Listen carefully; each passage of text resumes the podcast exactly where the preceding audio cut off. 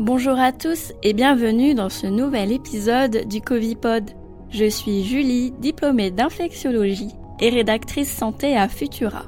Si vous voulez soutenir ce podcast, n'hésitez pas à vous abonner, à laisser une note et un commentaire sur vos plateformes d'écoute préférées. Le variant Omicron aime beaucoup se mélanger aux membres de sa propre lignée. Le résultat?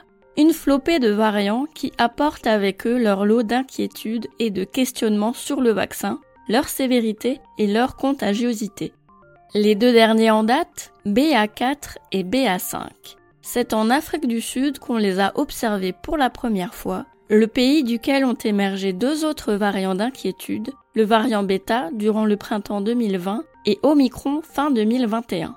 BA4 et BA5 ont déjà été observés dans plusieurs pays européens, notamment la Belgique et le Danemark. Ces deux variants peuvent être détectés par PCR. Quand on cible spécifiquement la protéine S, il donne un résultat défaillant à cause des mutations qu'il porte. En parlant de la protéine S et des mutations, celles de BA4 et BA5 ont un profil similaire à celles de BA2 avec quatre mutations supplémentaires, que voici. Une délétion à la position 69, la mutation L452R, la mutation F486V et la mutation Q493R. BA4 et BA5 sont différents l'un de l'autre de seulement quelques mutations qui ne sont pas localisées dans la protéine S, mais dans l'ORF7, la nucléocapside et la membrane du virus. L'effet de ces mutations sur les paramètres épidémiologiques de BA4 et BA5 n'est pas encore compris, mais les recherches sont en cours. Le variant BA2 a prolongé la durée de la vague Omicron en Afrique du Sud, mais n'a pas engendré de pic d'hospitalisation ou de mortalité. On peut penser que BA4 et BA5 auront les mêmes effets.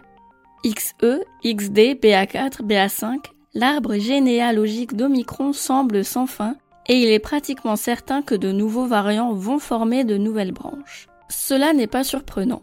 Le SARS-CoV-2 continue à muter, prenant à chaque fois des formes peut-être plus contagieuses, mais moins sévères, puisque le taux d'immunisation de la population, grâce aux infections ou aux vaccins, augmente et nous protège des formes les plus graves.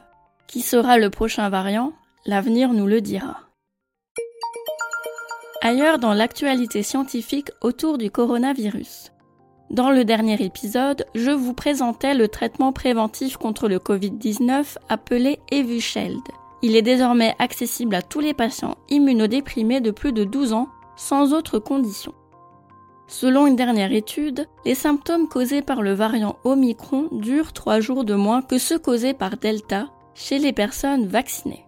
En moyenne, la maladie à Omicron dure 4 jours contre 7 jours pour celle provoquée par Delta. Merci d'avoir écouté ce nouvel épisode du Covipod. Pour soutenir notre travail et améliorer notre visibilité, abonnez-vous et partagez ce podcast autour de vous. Vous pouvez retrouver l'actualité scientifique autour du coronavirus sur Futura. À très bientôt!